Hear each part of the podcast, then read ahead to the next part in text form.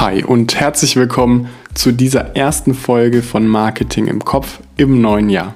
Ich bin's Luis und heute gibt es wieder ein paar Marketing-Tipps für dich.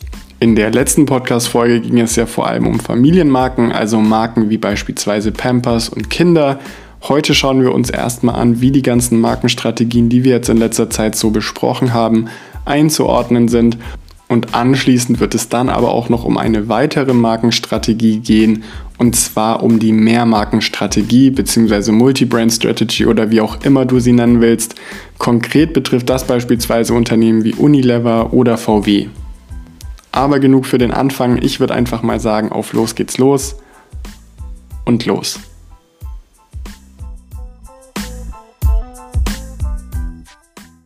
Wie gerade im Intro schon angekündigt, soll es jetzt erstmal noch einen kleinen Recap geben. Wir haben jetzt die wichtigsten Sachen besprochen, was so eine Markenarchitektur betrifft. Also wir haben über Branded House, House of Brands, Hybrid House gesprochen und dann aber natürlich auch in der letzten Folge über Familienmarken und in den Folgen davor auch über Produktmarken. Und damit du besser verstehst, wie das Ganze einzuordnen ist und wie dort entsprechende Marken integriert sind, möchte ich jetzt noch mal kurz darauf eingehen, wo die eben zu finden sind und was für Bedingungen quasi gegeben sein müssen. Starten wir erstmal mit dem Branded House. Hier ist es so, dass das Branded House an sich gleichzeitig auch die Unternehmensebene ist, also anders wie beispielsweise bei House of Brands. Gleichzeitig haben wir hier häufig Familienmarken auf Basis einer Subbrand. Das heißt, wir haben sozusagen eine Hauptmarke und die wird dann durch entsprechende Erweiterungen ergänzt. Und man kann hier grundsätzlich sagen, dass es eine hohe Integration gibt. Wenn wir uns jetzt House of Brands angucken, ich hatte es gerade schon angekündigt, das ist eben nicht die Unternehmensebene. Gleichzeitig finden wir hier aber eben auch häufig Familienmarken auf Basis aber einer Produktmarke, also anders wie beim Branded House, wo die Familienmarken häufig aus Subbrands bestehen, haben wir hier eben die Basis als Produktmarke. Und dann kann man in House of Brands aber häufig auch Produktmarken finden und hier ist dann gleichzeitig eben auch die Produktebene, wobei das Ganze meistens nicht integriert ist. Und als letztes noch das Hybrid House. Hier ist es ja eine Mischform, was die Unternehmensebene betrifft. Häufig eben auch zu finden sind Familienmarken und Produktmarken, aber nochmal die Besonderheit bei den Familienmarken im Hybrid House. Hier ist die Basis normalerweise eben dann die Produktmarke oder die Subbrand und bei den Produktmarken da ist dann eben auch die Produktebene zu finden. Meistens aufgrund der Mischform ist das Ganze eben dann am Ende auch unterschiedlich integriert. Also es ist quasi wie ein Branded House und ein House of Brands zusammengepackt, hoch integriert, nicht integriert, beziehungsweise im Hybrid House dann eben unterschiedlich integriert. Und wenn wir nochmal speziell auf die Familienmarke gucken, dann ist es im Branded House eben meistens aus einer Subbrand, beim House of Brands auf Basis der Produktmarke und im Hybrid House dann entweder eben wie beim Branded House die Subbrand oder wie beim House of Brands die Produktmarke. Das soweit jetzt also erstmal, bevor wir mit der nächsten Markenstrategie anfangen. So sieht ungefähr die Integrierung bzw. dann die Strategie aus, je nachdem, für was man sich eben entscheidet. Ja, ich hatte es gerade schon gesagt, es gibt noch eine Strategie, wenn es um Marken geht. Die unterscheidet sich aber ein bisschen von dem, was wir bisher besprochen hatten. Hier geht es nämlich um Markt- bzw. Segmentabdeckungen durch die Mehrmarkenstrategie. Häufig ist es hier so, dass das Ganze mit der Zeit einfach gewachsen ist, also dass ein Unternehmen immer mehr neue Produkte und Marken auf den Markt gebracht hat, so zum Beispiel bei Unilever. Auf der anderen Seite gibt es aber natürlich auch die Möglichkeit, dass ein Unternehmen immer mehr andere Marken oder auch ganze Unternehmen dazu kauft. Das sehen wir zum Beispiel bei Automobilherstellern relativ oft. Also nehmen wir zum Beispiel VW, Natürlich, die haben angefangen als Volkswagen, aber mittlerweile gehört der Volkswagen Nutzfahrzeuge, Skoda, Seat, Cupra, Audi, Lamborghini, Bentley und Porsche dazu und sogar ein Motorradbauunternehmen, nämlich Dugatti. Übrigens kurzer Fun Fact am Rande, das heißt tatsächlich Skoda, also wenn du dir gerade überlegt hast, hm, komische Automarke noch nie gehört. Ich spreche gerade von Skoda. Das wurde von Skoda selbst auch lange Zeit in Deutschland so kommuniziert. Eigentlich heißen die aber anders, beziehungsweise es wird anders ausgesprochen. Und wenn du darauf achtest, mittlerweile in einigen Fernsehwerbungen oder eben Video-Ads sagen sie auch Skoda zu sich selbst. Das kann man auch diskutieren. Ich meine, der Name Skoda ist ja weit verbreitet in Deutschland und mittlerweile auch darunter bekannt. Aber soweit nur ganz kurz dazu. Zurück zum Thema. Also meistens ist es so, dass mehr Marken entweder historisch, also über die Zeit gewachsen sind oder dazugekauft werden. Und dann gibt es aber natürlich auch noch die Möglichkeit, dass quasi eine Grundentscheidung getroffen wurde, um sagen zu können, okay, wir sichern uns die Marktabdeckung bzw. entsprechende Marktanteile und entscheiden uns deswegen bewusst zu einer Mehrmarkenstrategie. Das sieht man zum Beispiel eben auch wieder häufig bei Automobilherstellern und gleichzeitig ist aber auch die Kosmetikbranche so eine typische Branche, die das macht. Also kleinere Unternehmen mit entsprechenden Make-up-Produkten, Cremes oder ähnlichem werden dann von den größeren aufgekauft, um eben eine entsprechende Marktabdeckung zu erreichen. Gleichzeitig kann es aber natürlich auch sein, dass es innerhalb des Unternehmens wieder ganz unterschiedlich ist. Also vielleicht kaufen einige Bereiche neue Unternehmen und Marken dazu und bei anderen wächst es natürlich und wird dadurch über die Zeit einfach immer mehr. Was ist jetzt eigentlich eine Mehrmarkenstrategie? Wir haben jetzt darüber gesprochen, wie das Ganze entsteht, aber ja noch nicht so wirklich darüber gesprochen, was es eigentlich am Ende ist. Grundsätzlich kann man sagen, eine Mehrmarkenstrategie oder auch Multi-Brand Strategy oder Multi-Brands sind genau das Gegenteil von einer Monomarkenstrategie. Also die Strategie, über die wir gerade unbewusst in den letzten Folgen immer gesprochen haben. Eine Monomarkenstrategie bedeutet, dass ich eine Marke pro Warengruppe habe. Auf der anderen Seite habe ich jetzt die Mehrmarkenstrategie, das heißt, ich habe mehrere Marken in der gleichen Warengruppe. Jetzt fragst du dich vielleicht noch, was ist denn eigentlich eine Warengruppe? Kompliziert gesagt ist eine Warengruppe eine Zusammenfassung von einzelnen Artikeln, die ein gemeinsames Merkmal haben und die fasse ich in einer Gruppe zusammen. Einfach gesagt, eine Warengruppe ist zum Beispiel Obst und Gemüse oder Milchprodukte, Getreideprodukte oder beispielsweise Kaffee und Tee. Und jetzt wird es, glaube ich, auch ein bisschen klarer, wenn ich sage Warengruppe Kaffee und Tee. Jedem ist, glaube ich, bewusst, dass es nicht eben nur eine Kaffeemarke gibt, sondern viele verschiedene. Und dann gibt es da die milden Kaffeesorten, die starken Kaffeesorten oder was auch immer. Aber mittlerweile gibt es ja eigentlich fast alles in dem Bereich. Und meistens sind das dann eben unterschiedliche Marken, auch wenn das Ganze zu letztendlich einem Unternehmen gehört, dann werden eben die milderen Kaffeesorten unter einem anderen Markennamen verkauft als zum Beispiel die sehr kräftigen. So, und wann macht eine Mehrmarkenstrategie jetzt Sinn?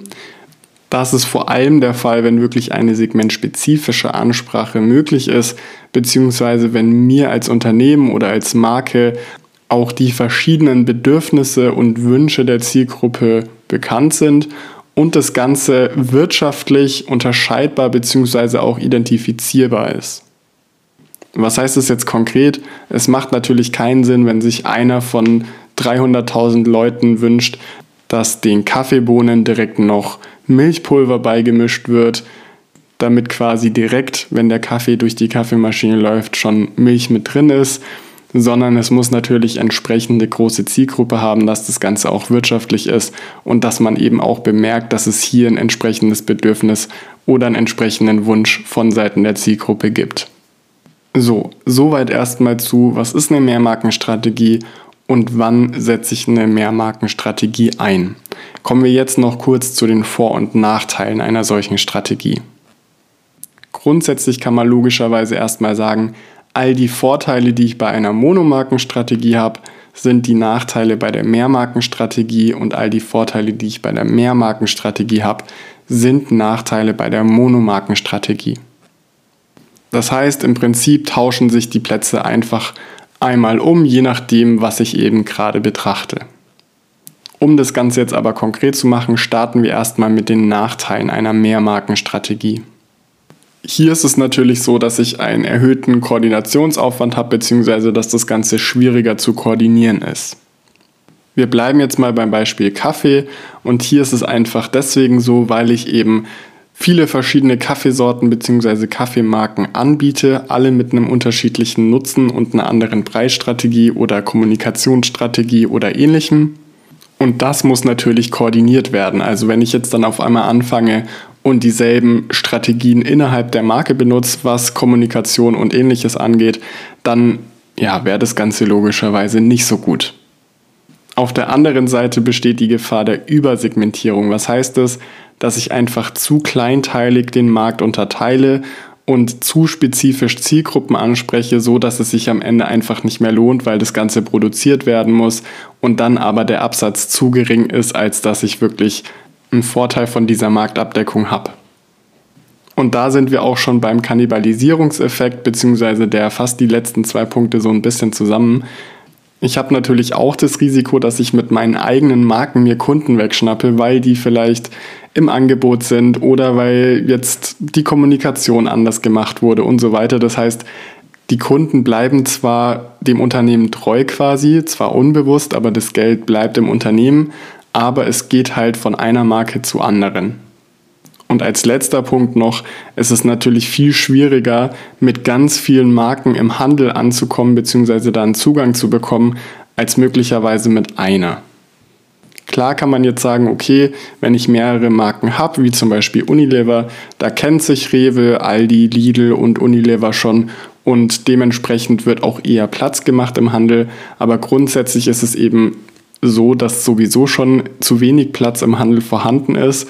Und wenn ich jetzt mit meiner Marke da ankomme und sage, ja, ich möchte jetzt auch noch gelistet werden, aber es sind schon 50 andere Marken von meinem Unternehmen drin, dann wird es eben schwer, da noch mal einen Zugang zu bekommen. Ganz abgesehen davon, dass natürlich der Handel beim Koordinationsaufwand auch eine riesige Rolle spielt, weil ich mit manchen Marken vielleicht bei Aldi und Lidl gelistet bin, bei anderen dann bei Rewe und Edeka und dann kommen aber noch Zwischenmarken dazu oder Angebote oder sonst was. Und das sind eben alles Nachteile, wenn ich mich für eine Mehrmarkenstrategie entscheide.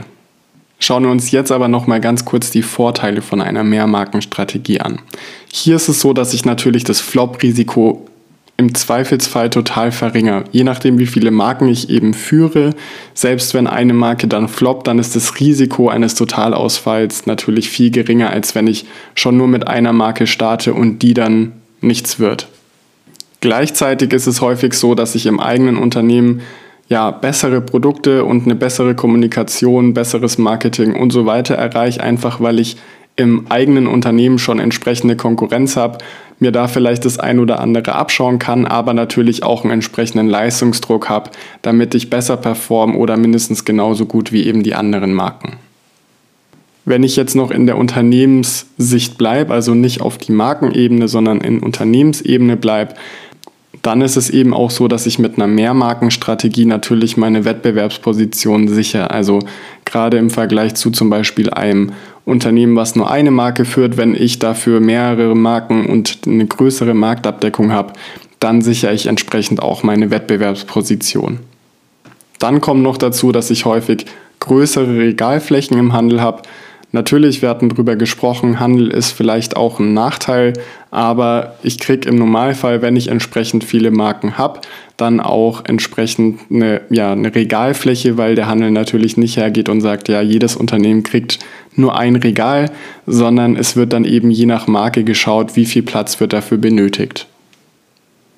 Der nächste Punkt klingt vielleicht ein bisschen komisch und ist vielleicht auch auf der Ebene von einer Marke nicht ganz korrekt, aber auf Sicht wieder des Unternehmens stärke ich damit meine Kundenbindung, weil, ich hatte schon gesagt, es ist natürlich die Gefahr, dass der Kunde von einer Marke zur anderen springt. Das ist aber auch ein Vorteil, weil der Kunde geht eben nicht zur Konkurrenz, sondern er bleibt innerhalb des Unternehmens. Und wenn wir noch kurz bei dem Thema Markenwechsel bleiben, wenn wir uns überlegen, dass es immer mehr Kundinnen und Kunden gibt, die ein hybrides Kaufverhalten an den Tag legen, also in verschiedenen Situationen verschiedene Produkte und Dinge kaufen, dann habe ich natürlich auch mit der entsprechenden Anzahl an Marken den Vorteil auf meiner Seite, wenn es dann zu diesem Markenwechselverhalten kommt, also wenn der Kunde eben in verschiedenen Situationen einkauft, dann kauft er im Zweifelsfall eben immer noch im selben Unternehmen, auch wenn er vielleicht eine andere Marke kauft. Und dann ist es auch noch so, dass ich natürlich eine breitere Marktabdeckung habe. Also ich kann mehrere Kundensegmente abdecken, indem ich eben verschiedene Marken habe, die verschiedene Zielgruppen ansprechen und dadurch erreiche ich dann logischerweise eine breitere Marktabdeckung. Und ein letzter Punkt noch, der spielt ein bisschen auf das Thema Flop-Risiko am Anfang ein. Ich streue natürlich mit einer Mehrmarkenstrategie auch entsprechend das Unternehmensrisiko, weil ich eben nicht nur auf eine Marke setze und wenn die nicht funktioniert oder pleite geht oder irgendwas passiert, dann ist das ganze Unternehmen im Prinzip dahin, sondern ich streue auf verschiedene Marken und kann eigentlich davon ausgehen, dass einige zumindest davon überleben werden und dementsprechend auch das Risiko entsprechend gestreut ist.